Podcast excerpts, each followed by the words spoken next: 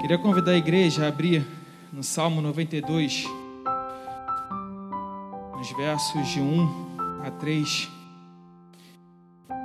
E nós vamos falar um pouco, né, sobre o quão Deus é fiel para conosco. Porém, nós precisamos também sermos fiéis para com Deus.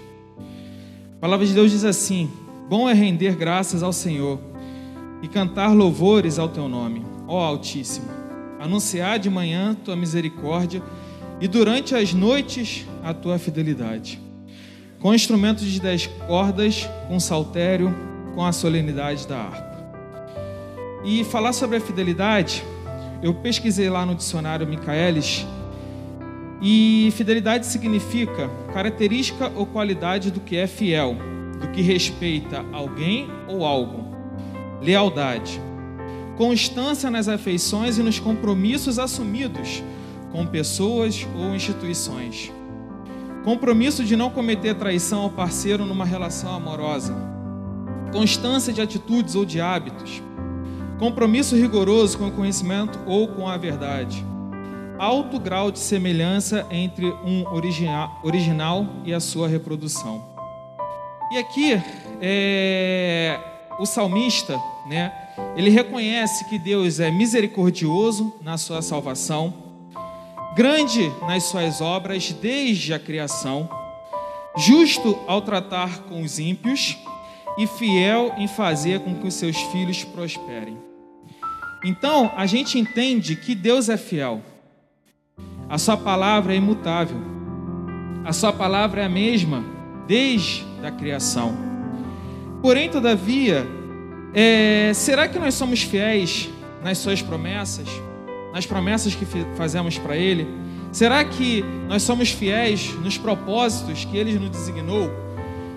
E nessa noite, Deus é, me tocou para tratar de um aspecto que nós, como povo de Deus, precisamos ser fiéis para com Deus. O aspecto das nossas finanças. E desde janeiro Deus já tinha me incomodado para falar sobre isso, para falar sobre será que nós somos fiéis com tudo aquilo que ele nos dá? Por que isso? Quando abordamos o assunto finanças, percebemos que muitos pensam que Deus proverá sempre os recursos. Ou seja, tomamos atitude em que sentido? Deus proverá. Deus proverá. A gente vai, faz as coisas, Deus proverá. E quando nós temos essa atitude, é, Deus ele fica triste. Por quê? Porque muitos pensam que podemos utilizar os recursos que Deus nos dá à vontade, mas não é bem assim. Deus ele quer uma contrapartida de nós e que nós venhamos acabar com o pensamento de Deus sempre enviará mais, né? E aí, quando nós temos esse pensamento, a gente tem que fazer algumas reflexões. Nós, como cristãos, não precisamos fazer nada em relação ao dinheiro, apenas receber de Deus? Precisamos apenas viver pela fé? A resposta para essas questões é um sonoro não. Pois a Bíblia, ela vai nos ensinar muitas coisas. E eu quero trazer nessa noite cinco verdades que a Bíblia nos ensina sobre as finanças que nós, como servos dele, devemos fazer. Nós, cristãos, nós precisamos fazer. A primeira verdade é que Deus é o dono de tudo. Lá em Deuteronômio 10,14 diz assim: Eis que os céus e os céus dos céus são do Senhor, teu Deus, a terra e tudo que nela há.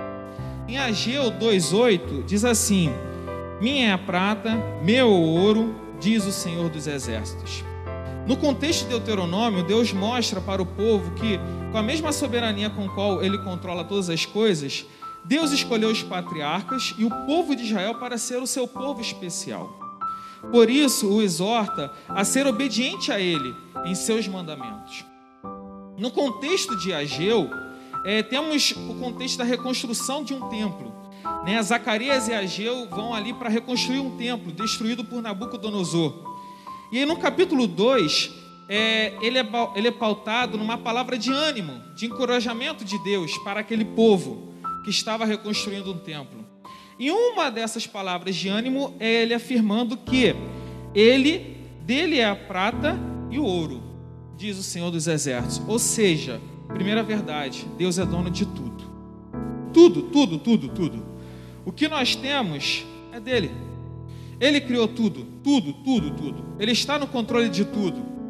A gente pode até pensar, mas será que esse telefone é de Deus? Se Deus te deu condição e se você consagrou esse telefone a Ele, é dele. Da mesma forma como Deus pode fazer com que você perca esse telefone. Tudo é dele, tudo está no controle dele. Então, é, observamos essa palavra de ânimo para aquela reconstrução do templo, do templo, visto que não haveria recursos. E Deus fala para aquele povo que dele pertence tudo. A nossa segunda verdade, depois que entendemos que nosso Pai, Deus, Ele é dono de tudo, é que nós precisamos ser mordomos de Deus, do dinheiro que Ele nos dá. Lá em 1 Coríntios 4, 1 e 2 diz assim: Assim, pois, importa que todos nós, todos nós nos consideremos como ministros de Cristo e encarregados do mistério de Deus. Ora, além disso, o que se requer destes encarregados é que cada um deles seja encontrado fiel. E aí a gente para para fazer uma reflexão. Será que nós temos sido fiéis a Deus com o dinheiro que Ele nos dá? Não apenas dar o dízimo. Isso aí é, é um mandamento de Deus. Você vai entregar o dízimo. Mas a questão é: e os 90%?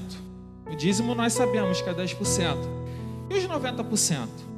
Porque aqui no final, né, ele fala: deixe encarregados ou mordomos, né, ou despenseiros ou servos, que cada um deles seja encontrado fiel.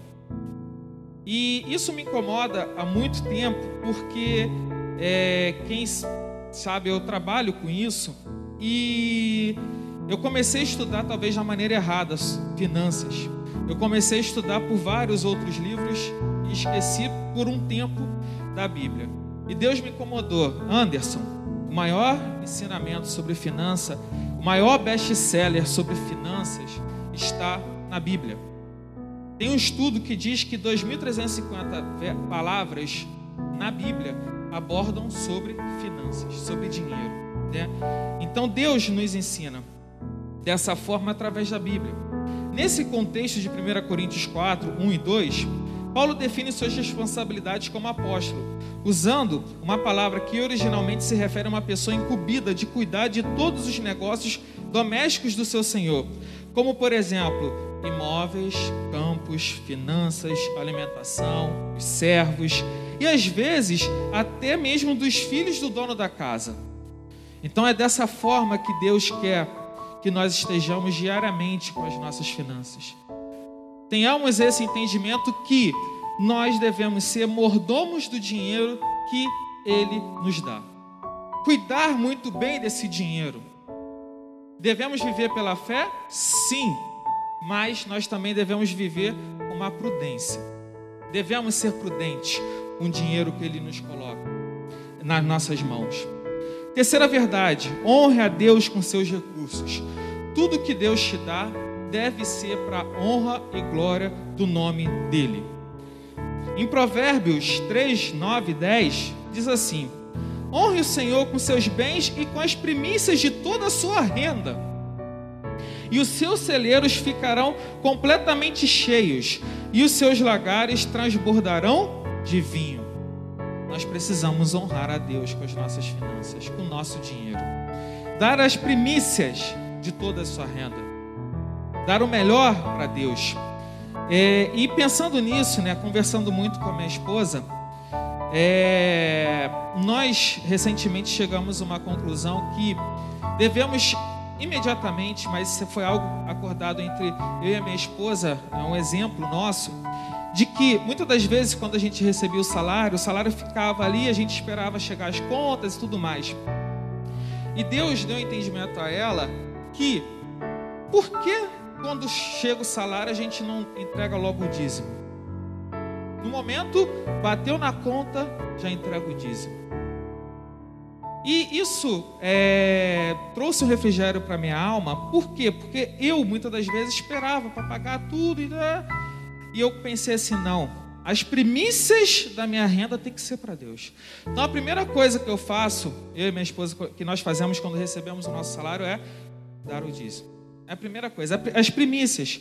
E Provérbios diz isso. É as primeiras coisas, é Deus. A visão de Deus evidenciada na Bíblia é que devemos ter os nossos bens para a honra dele, ou seja, para a glorificação do seu nome. Esse mandamento sempre se cumpre quando confiamos inteira, inteiramente nele, quando entregamos o primeiro e o melhor para Deus, quando somos justos, quando ofertamos com generosidade e o mais importante, quando expressamos gratidão por tudo o que ele nos dá. Então, primeira verdade, ele é o dono de tudo. Segunda verdade, somos mordomos do dinheiro de Deus. Terceira, devemos honrar a Deus com os nossos recursos. Quarta, não podemos servir a dois senhores. Lá em Mateus 6, 24, diz assim: Ninguém pode servir a dois senhores, porque ou há de aborrecer-se de um e amar ao outro, ou se devotará a um e desprezará o outro. Não podeis servir a Deus e as riquezas. E aí cabe uma reflexão: onde está o nosso coração? Nosso coração está em Deus, que é o dono de tudo, ou nosso coração está no dinheiro? E por que eu falo isso, né? Porque é, o mercado financeiro atualmente ficou muito acessível para muitas pessoas. Hoje em dia você pode pegar no YouTube qualquer vídeo aí que você vai saber investir em, em ações e tudo mais. Isso ficou muito acessível hoje em dia. Mas o que eu reparo em muitos ali é a ganância por mais dinheiro. Não se contenta com o que tem, quer mais, quer mais, quer mais. E nós precisamos tomar cuidado também com isso. Por quê? Porque se o nosso coração estiver no dinheiro, não vai dar certo. Em Provérbios diz assim: quem confia em suas riquezas certamente cairá, mas os justos florescerão como a folhagem verdejante. Eu sei que é bom ter dinheiro, é muito legal você fazer as coisas, né? Quando você é adolescente, vai ficando ali jovem, vai começar a trabalhar, é bom você ter a sua independência, mas nós devemos ter cuidado com o que a gente faz com o nosso dinheiro. Será que a gente está fazendo isso para ganhar mais, mais, mais e mais?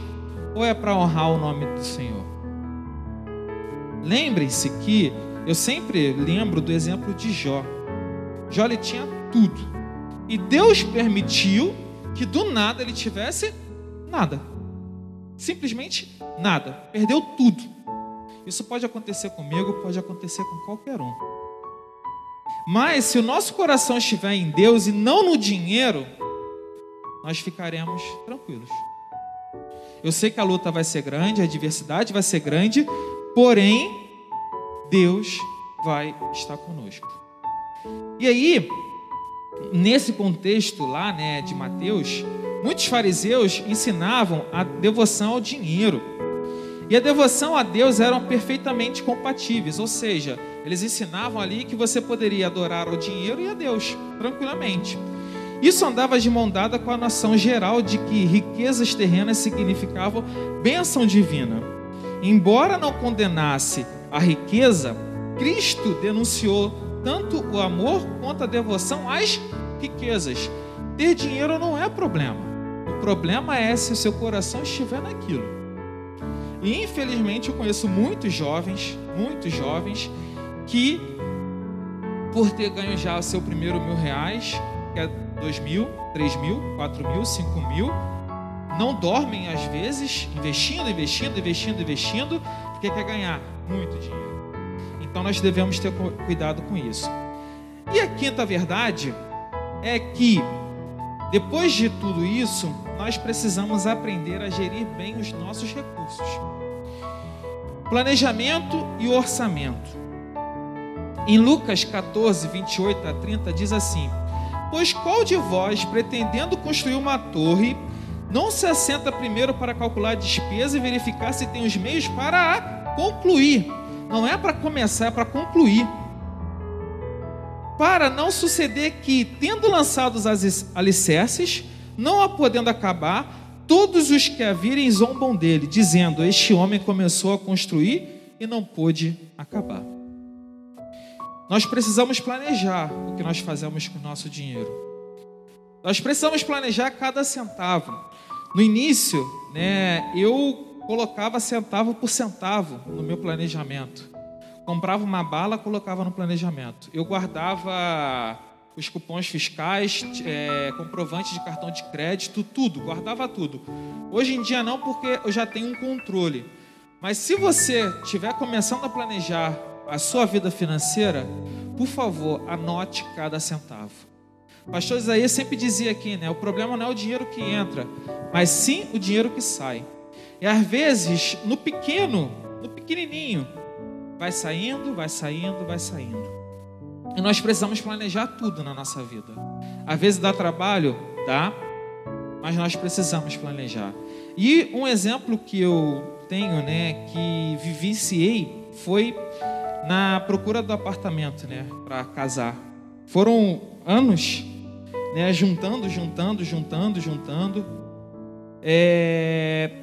e conseguimos. Mas foram aí cinco anos lutando para conseguir. Às vezes seu planejamento vai ser de 5, 10 anos, mas se você planejar, vai valer a pena.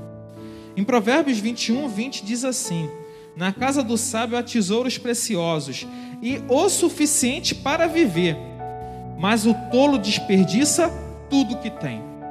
Então, se você gasta tudo que tem, a palavra de Deus diz que você é tolo. Você precisa ser sábio para ter para você e também para ajudar o outro. Segundo ponto dessa quinta verdade, nós precisamos gerir bem as nossas dívidas. Ter dívida não é um problema, o problema é a gestão dessa dívida. Muitas das vezes se faz necessário, mas você está gerindo bem essa dívida? Em Provérbios 6, de 1 a 5, diz assim: Meu filho, se você serviu de fiador do seu próximo, e se com um aperto de mãos empenhou-se por um estranho e caiu na armadilha das palavras que você mesmo disse, está prisioneiro do que falou. Então, meu filho, uma vez que você caiu nas mãos do seu próximo, vá, humilhe-se, insista, incomode o seu próximo. Não se entregue ao sono, não procure descansar. Livre-se como a gazela se livra do caçador, como a ave do laço que a pode prender. Então, você pode sim ter a dívida. Só que se essa dívida ela não for uma boa dívida, se a gestão dessa dívida for ruim, você vai ficar preso. E a palavra de Deus nos ensina que nós devemos nos livrar o mais rápido dela. Então, com planejamento, você também vai conseguir se livrar rapidamente dela. Tá? E outro ponto, todo o nosso dinheiro deve ser honesto. Honesto. O dinheiro ganho com desonestidade diminuirá, mas quem o ajunta, aos poucos terá cada vez mais. Provérbios 13, 11. Infelizmente no mundo a gente tem a percepção, a falsa percepção que quem ganha dinheiro de forma desonesta sempre terá. Mas a palavra de Deus diz que o dinheiro ganho com desonestidade diminuirá. O bem que você adquire com desonestidade acabará. Tudo que você faz com desonestidade vai diminuir. É a palavra de Deus que está dizendo isso, não sou eu. E aí eu lembro, né, da, na época desse apartamento, que nós tínhamos um em mente, fomos negociar. É, a pessoa começou a negociação e falou: olha só, isso aqui vai ser muito fácil. Eu vou fazer isso, isso, isso, isso, isso, isso, isso. Rapidamente vocês terão um apartamento. Como nós queríamos casar, aquilo dali encheu os olhos. Só que aí eu pedi, Deus, me dá sabedoria. Que, que ela está fazendo? Eu não estava entendendo. E ela começou a explicar, explicar, explicar, explicar. Até que eu, opa, isso está errado. O sistema de financiamento brasileiro não vai aceitar isso. Isso Vai enrolar o sistema para eu poder conseguir isso? Eu falei: não, não quero. Não quero isso. E literalmente, rapidamente, a gente já teria o apartamento. Nós não prefer... nós dissemos não para esse caminho, fomos para o outro. Foi um pouco mais árduo, foi um pouco mais trabalhoso, foi muito mais. Mas nós fizemos tudo da maneira certa. Para a honra e glória do nome do Senhor. Então vale a pena isso. Em Provérbios 11, 18 diz assim: O ímpio recebe salários enganosos, mas quem semeia a retidão colhe segura recompensa. Provérbios 11, 1 diz assim: O Senhor repudia balanças desonestas, mas os pesos exatos lhe dão prazer. Amado irmão, o Senhor repudia balanças desonestas. Nós não podemos ser desonestos. Ah, eu sou empresário, eu vou pagar mais imposto. Amém. Glória a Deus por isso. Se você está pagando mais imposto, é porque você está trabalhando mais, você está vendendo mais, você está prestando mais serviço. Glória a Deus. Glória a Deus por isso. Dá a César o que é de César e a Deus o que é de Deus. Pronto. Mas eu vou pagar mais. Glória a Deus. Deus é o dono do ouro, da prata, de tudo. Deus proverá. Se você estiver fazendo a, a, tudo da maneira correta, Deus proverá. E às vezes nós queremos dar um jeitinho, mas Deus está vendo, irmão, irmã. Deus está vendo tudo. No secreto, Deus vai ver. Ninguém vai ver. Se preocupa não, Deus vai ver.